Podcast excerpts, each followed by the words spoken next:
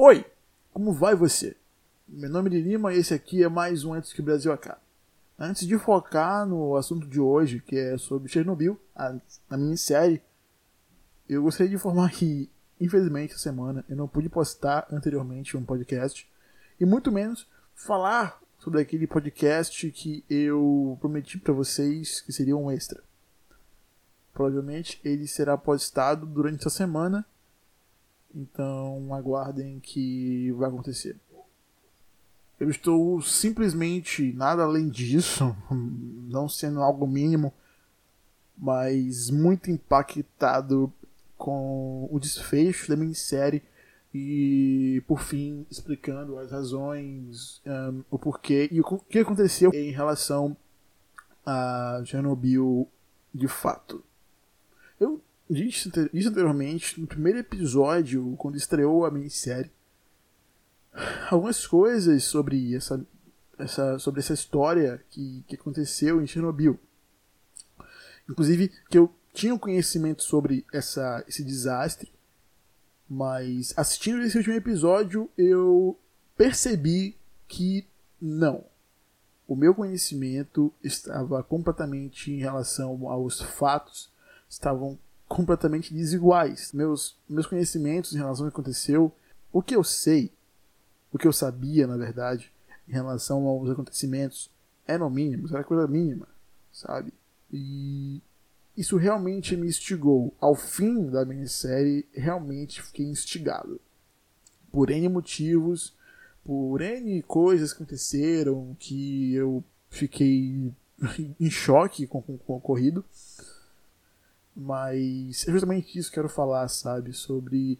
Cara, o, o quanto insano. Quanto insano é isso? O quanto louco é você parar pra pensar que a gente que tem uma ideologia política, sabe? Que se define entre esquerda e direita, hum, a gente brinca muitas vezes dizendo que, ah, nós somos comunistas, mas a ideia seria que a gente se, se denomina comunista por dizerem que nós somos comunistas. E a gente flerta, digamos assim, com essa ideia, sabe?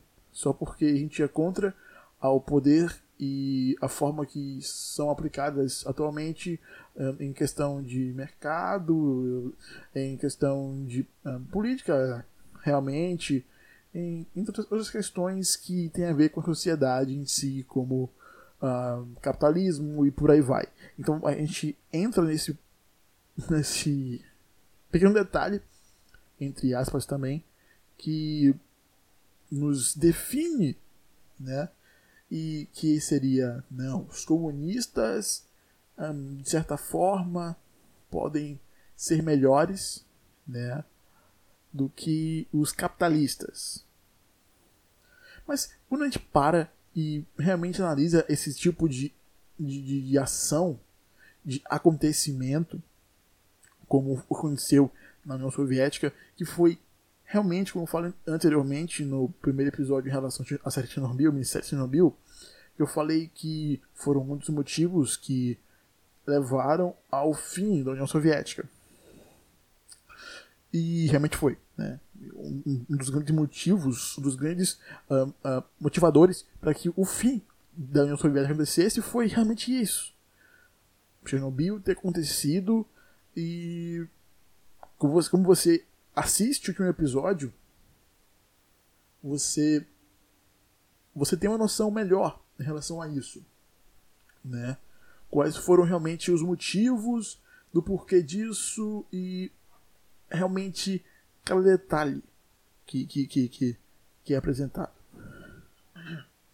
Porque quando a gente analisa todo o histórico cinematográfico, dramático um, de, de, de, desse acontecimento, né? Não temos realmente um, um, uma coisa rica em detalhes, sabe? É algo superficial que diz, não, isso aconteceu por isso, isso e isso e eles citaram com isso, isso e isso. Tanto que se você pesquisar coisas que têm relacionadas a esse acontecimento, em questão de contar o que aconteceu, são coisas que você para e não tem uma profundidade. Aí vem a Chernobyl, e é a minissérie que, velho, sabe uma obra-prima em questão de riqueza em detalhes, em direção, hum, a gente indo agora para a parte técnica, né, em questão de roteiro e, e uma coisa chamada dramatização, que eles fizeram uma coisa muito interessante. Essa série é simplesmente uma das obras-primas desse ano. De longe. Eu digo que futuramente, provavelmente ano que vem, né, sejam indicadas a várias premiações, então vai realmente ganhar, porque essa minissérie é simplesmente assustadoramente, na verdade, muito boa. A gente não poderia esperar menos de, de uma HBO, por mais que teve a season finale de Game of Thrones, mas em relação a séries dramáticas nesse nível de que tem a ver com que tem um pé com a realidade, que é a realidade na verdade, mas são uma dramatização da realidade, eles são bons nisso, a gente percebe isso. Então quando a gente para e pensa, cara, que a União Soviética caiu por isso, né, por, esse foi um grande motivador para a grande União Soviética deixar de existir. Uh, no final desse episódio do podcast, eu vou colocar o final da, o final da série, né, que tem o narrador contando os acontecimentos. Inclusive, eu vou colocar dublado porque é melhor para escutar, né, que, eu, que é PTBR. Enfim, uh, quando a gente analisa esses acontecimentos e percebe que os comunistas também erram, tá ligado? É, é uma das coisas que faz a gente pensar, sabe? Porque alguns governos comunistas realmente deram errado, outros estão ainda por aí. O que me leva também a pensar na Coreia do Norte, né? que é um, ainda é uma grande potência comunista. Eles têm né, é, é, é essa coisa com o nuclear. Então isso me faz pensar, sabe? É possível que isso venha também a acontecer novamente? Digo isso porque será que é possível que a humanidade não tenha aprendido com esse erro? Será que é possível que esse erro em específico possa vir a acontecer novamente? Será que.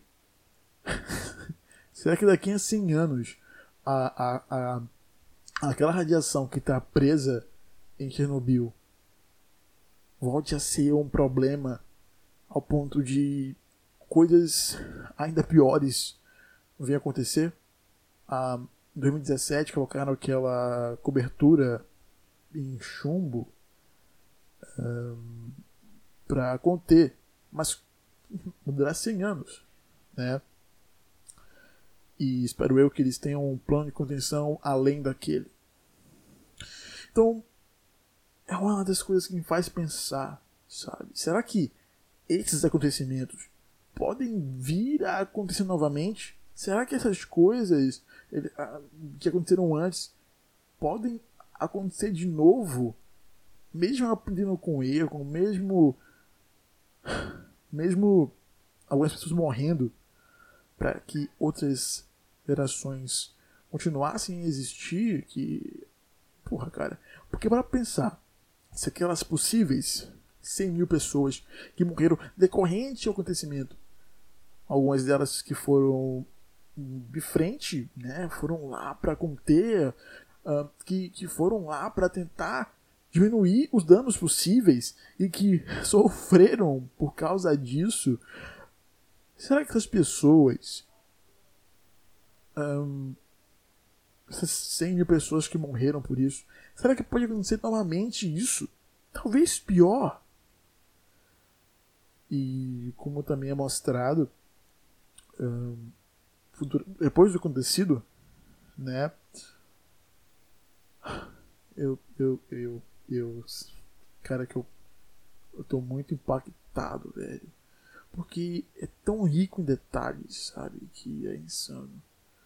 Mas enfim, como foi mostrado, foi as usinas né, futuras, né, as existentes e as futuras, sofreram modificações em suas estruturas para que nada daquilo aconteça de novo. Então, creio eu que seja possível que não venha acontecer novamente.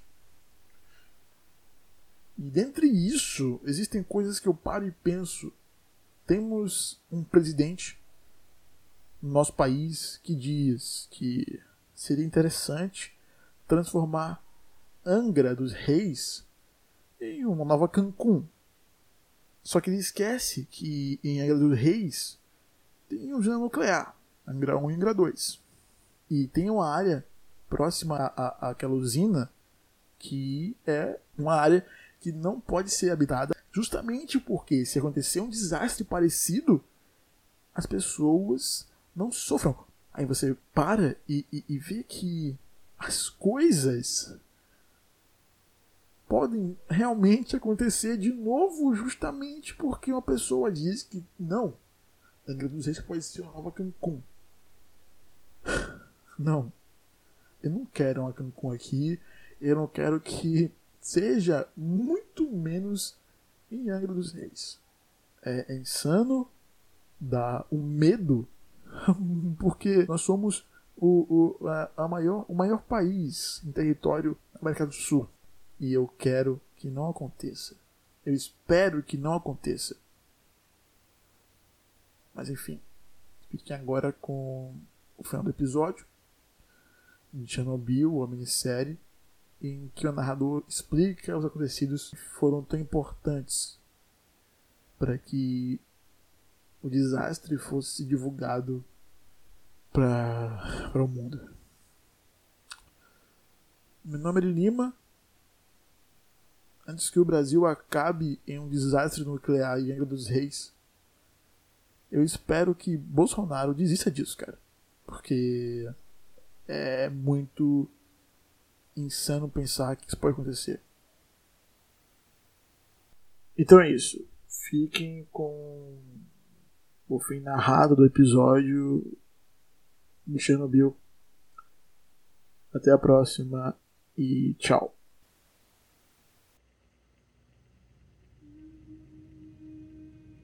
Valery Legazov se suicidou aos 51 anos em 26 de abril de 1988, exatamente dois anos após a explosão em Chernobyl.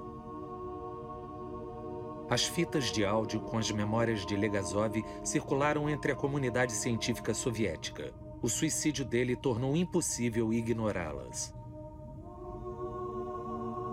Em consequência da morte dele, os oficiais soviéticos finalmente reconheceram as falhas de projeto do reator nuclear RBMK. Os reatores foram aperfeiçoados para evitar que um acidente igual ao de Chernobyl ocorresse de novo.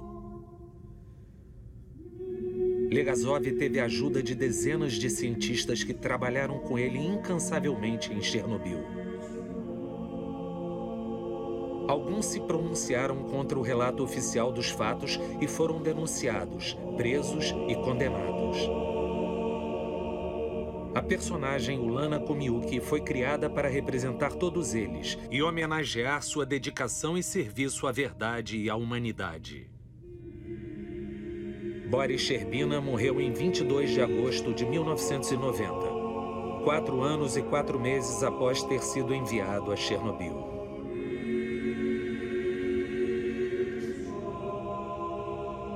Por sua participação no desastre de Chernobyl, Viktor Brilkanov, Anatoly Dyatlov e Nikolai Fomin foram condenados a 10 anos de trabalhos forçados. Após ser libertado, Nikolai Fomin voltou a trabalhar numa usina nuclear em Kalinin, Rússia.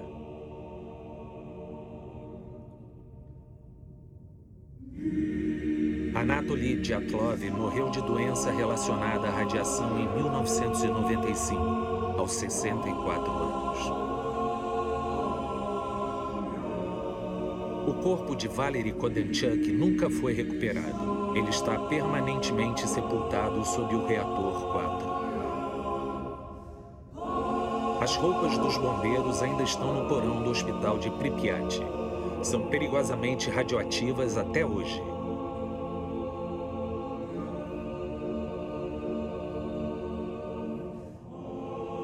Após a morte de seu marido e sua filha, Ludmila Ignatenko sofreu múltiplos AVEs. Os médicos disseram que ela nunca mais poderia ter um filho.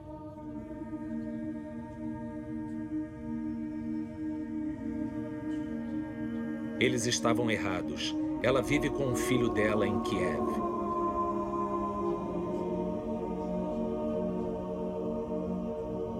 Das pessoas que assistiram da ponte sobre a linha férrea, foi relatado que nenhuma sobreviveu. É conhecida como a Ponte da Morte.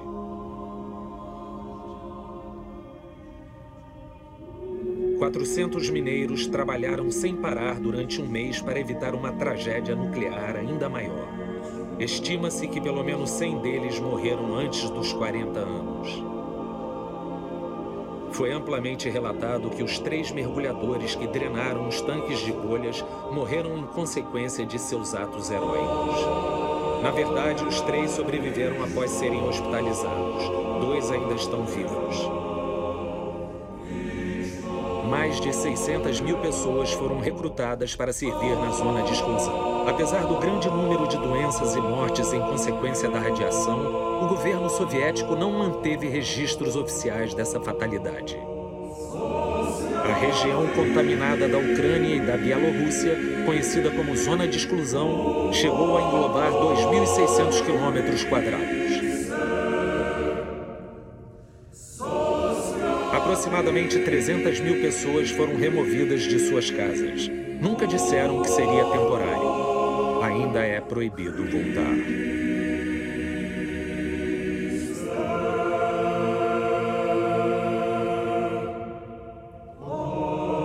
Mikhail Gorbachev presidiu a União Soviética até sua dissolução em 1991. Em 2006, ele escreveu: O acidente nuclear de Chernobyl talvez tenha sido a verdadeira causa do colapso da União Soviética. Em 2017, o trabalho foi concluído no novo confinamento seguro de Chernobyl, ao custo de quase 2 bilhões de dólares. Foi projetado para durar 100 anos. Após a explosão, houve um aumento drástico nos índices de câncer entre a Ucrânia e a Bielorrússia. O maior aumento estava entre as crianças.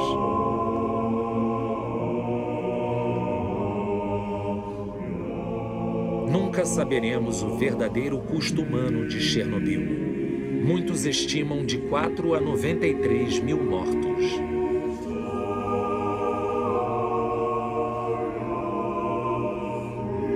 O número oficial de mortos da União Soviética, inalterado desde 1987, é 31.